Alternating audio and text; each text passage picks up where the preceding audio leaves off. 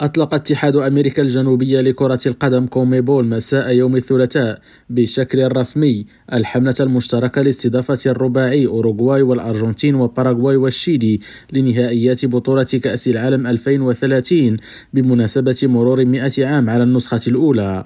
وتحدث أليخاندرو دومينغيس رئيس اتحاد أمريكا الجنوبية لكرة القدم قائلا بعد تنظيم أول نسخة من كأس العالم في أوروغواي يجب أن تكون نسخة 2030 هنا تزامنا مع مرور 100 عام على الانطلاق وأقيم الاجتماع الرسمي في مقر ملعب السنتيناريو والذي استضاف نهائي النسخة الأولى من كأس العالم 1930 بين أوروغواي والأرجنتين. وانتهى بفوز الأول بأربعة أهداف مقابل اثنين. ولم تنظم أمريكا الجنوبية كأس العالم منذ 2014 عندما استضافت البرازيل المونديال والذي عرف تتويج ألمانيا على حساب الأرجنتين.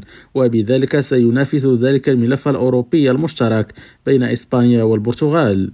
وحال استضافة أمريكا الجنوبية لنسخة 2030 بشكل رسمي ستكون النسخة السادسة من كأس العالم التي تقام هناك. خالد التوبة ريم راديو برازيليا.